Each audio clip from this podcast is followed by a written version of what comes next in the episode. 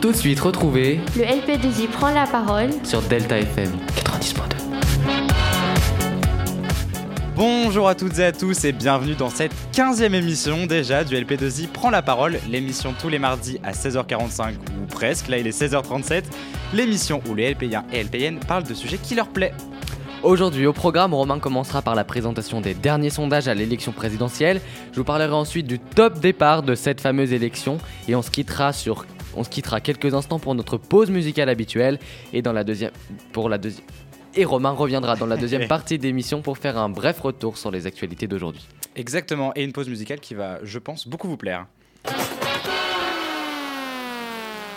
Alors c'est à moi, et comme la semaine dernière et comme la semaine prochaine, on le fera bien sûr, un petit retour, bref, sur les sondages présidentiels. Donc je le rappelle, encore une fois, les sondages qui sont faits chaque jour par l'IFOP. Euh, si on prend les sondages donc de la dernière place jusqu'à la première, on retrouve à la dernière place Nathalie Arthaud qui est égale à son chiffre de la semaine dernière avec 0,5%. Philippe Poutou lui aussi est à 0,5%. On retrouve ensuite Nicolas Dupont-Aignan, candidat de droite, égal lui aussi à 1,5%. Jean Lassalle qui est en baisse de 0,5 points avec 1,5%. Anne Hidalgo qui elle est en hausse à, 0, à 2,5% mais qui prend 0,5 points. Fabien Roussel qui reste à la même place à 3,5%. Yannick Jadot lui aussi à la même place à 5%. Et là on se retrouve dans les un peu plus euh, hauts candidats avec Valérie Pécresse et 11% qui perd euh, tout de même 0,5 points. Éric Zemmour lui aussi à 11% qui reste... Euh, qui reste égal. Et sur le podium, on retrouve donc à l'extrême gauche Jean-Luc Mélenchon à 14%, à l'extrême droite Marine Le Pen 21% qui prend 0,5 points, Emmanuel Macron pareil donc que hier à 28%. Et si on se réfère au sondage du second tour, Emmanuel Macron est à 53%, Marine Le Pen 47%. Alors bien sûr, ça ne vaut pas grand-chose étant donné qu'on n'a toujours pas passé le premier tour.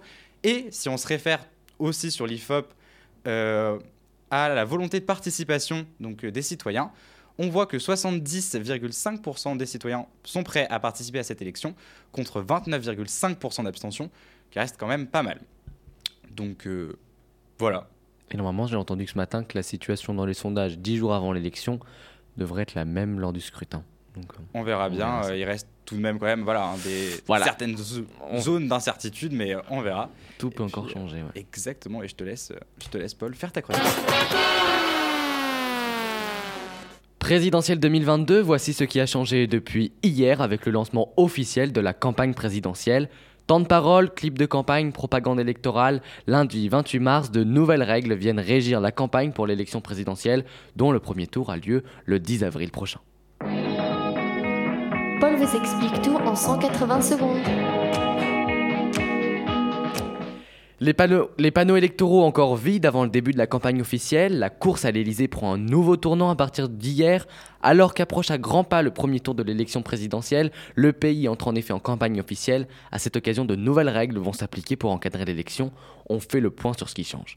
Stricte égalité du temps de parole des candidats. Juste avant l'émission, on, on, en a parlé. Exactement. Durant la première phase de la campagne, du 1er janvier au 27 mars, les médias ont dû respecter le principe d'équité du temps de parole et du temps d'antenne, selon le poids politique de chaque candidat. Maintenant que débute la campagne officielle, c'est le principe d'égalité du temps de parole et d'antenne accordé aux candidats et à leur soutien, avec le même accès aux tranches horaires qui devient la règle. L'ARCOM, qui a récupéré les prérogatives du CSA, est chargé de faire respecter cette stricte égalité. Pour info, le CSA, c'est le Conseil supérieur de l'audiovisuel, c'est lui un peu qui gère euh, tout ça. À compter, de, du lundi, à compter de lundi suivant, le premier tour jusqu'au vendredi inclus précédant le second tour, le principe d'égalité devra être, aussi être respecté entre les deux candidats restants, recommande l'ARCOM. On a le contrôle du temps de parole qui est très précis. À partir d'hier, l'ARCOM contrôlera de manière précise les temps de parole des candidats pour assurer cette stricte égalité. Les chaînes de télévision et les stations de radio doivent transmettre les décomptes des temps de parole sur leurs antennes jour par jour. Si les diffuseurs ne respectent pas les règles de l'ARCOM, ils s'exposent à des sanctions comme la suspension d'un programme, une réduction de sa durée, voire d'une amende. C'est ce qu'explique Public Sénat. On a aussi la diffusion des clips de campagne. Les clips de campagne des candidats vont également être diffusés par les sociétés publiques, France Télévisions, Radio France et France Média Monde. C'est ce qu'explique la CNIL dans son rapport. Une durée égale est accordée à chaque candidat. Ces émissions de campagne officielle sont un espace d'expression gratuit, offerts aux candidats et aux formations politiques. Elles permettent notamment de donner un accès minimal à l'antenne aux partis de moindre notoriété et donc moins présents dans les grandes émissions d'information, détaille la commission. Leurs formats sont détaillés par l'ARCOM. L'ordre de passage des clips fait l'objet d'un tirage au sort, un peu comme pour les panneaux électoraux. Ils seront de deux formats, un court de 1 minute 30 pour le premier tour et une autre de 2 minutes pour le second, et un long de 3 minutes 30 pour le premier tour et 5 minutes pour le second. On a aussi le début de l'envoi de la propagande électorale que tout le monde n'avait pas reçu pour euh, une précédente élection.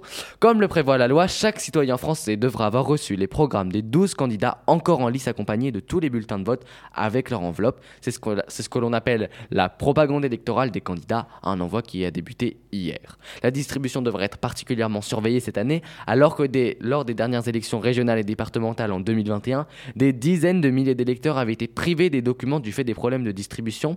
Les déclarations des candidats seront aussi disponibles sur le site internet de la Commission nationale de contrôle de campagne.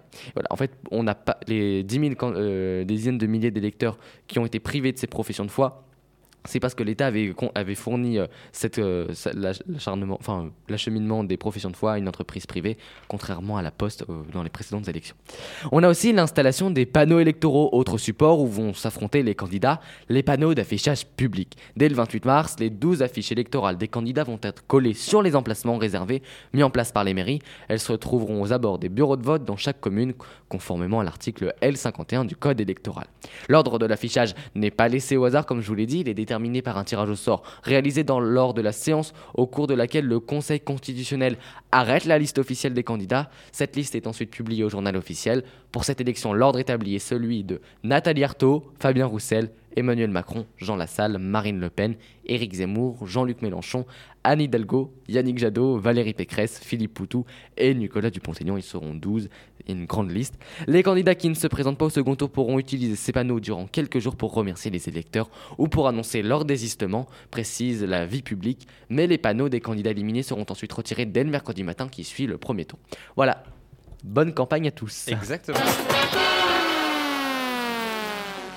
Très intéressant, surtout euh, je trouve en tout cas ce principe euh, d'égalité euh, qu'on doit avoir dans, dans, les médias et même nous hein, en tant que journalistes radio.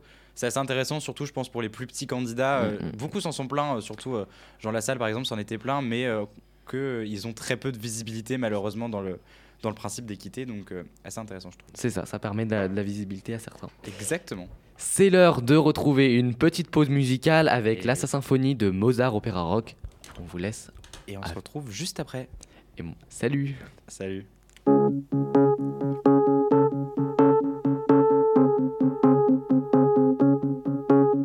Cette nuit, intenable insomnie, la folie me guette. Je suis ce que je fuis, said,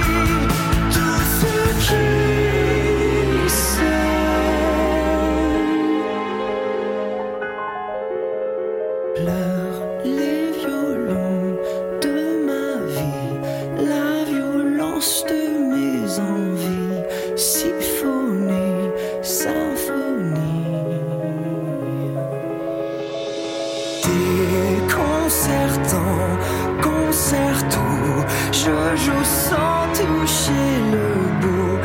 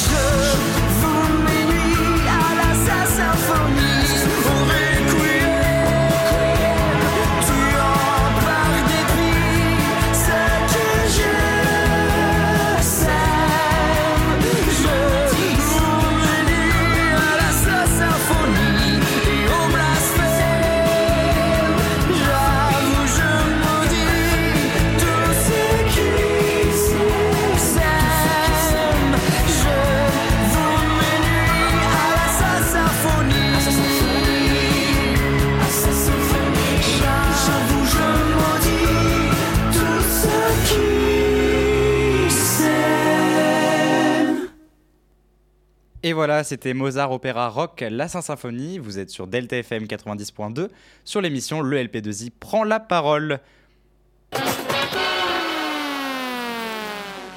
Alors je me retrouve seul cette fois-ci, Paul n'est plus avec moi, mais pour ma chronique, donc une chronique des actualités d'aujourd'hui comme vous avez pu l'entendre dans l'introduction. Et on parlera de trois actualités assez majeures qui s'est passées aujourd'hui. On parlera écologie, on parlera malheureusement d'une famille qui se serait suicidée et euh, un petit point météo.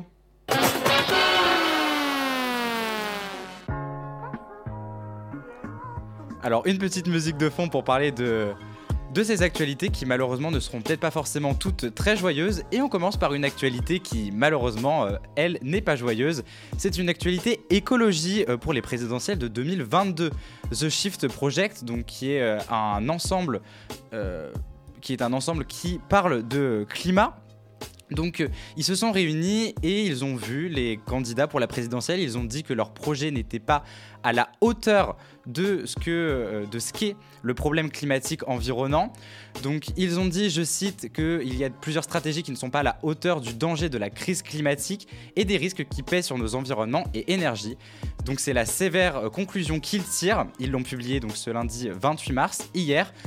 Néanmoins, on peut voir euh, donc côté écologique, euh, voilà, il y a toutefois, comme ils l'ont dit, des personnes telles euh, Jean-Luc Mélenchon de la France Insoumise, Yannick Jadot de Europe Écologie Les Verts ou bien Valérie Pécresse des Républicains qui tentent d'avoir un programme basé sur l'écologie. Malheureusement, pas assez. Vous le savez peut-être, il y avait donc euh, vendredi dernier Youth for Climate plusieurs manifestations, dont une à Poitiers par exemple, qui s'est passée pour le climat et pour démontrer que malheureusement, ce ne sont pas des, euh, au vu des enjeux, ce ne sont pas euh, des, en tout cas les politiques, pardon, ne mettent pas assez de points sur leur, sur leur programme, pardon encore une fois, sur leur programme sur ces enjeux climatiques.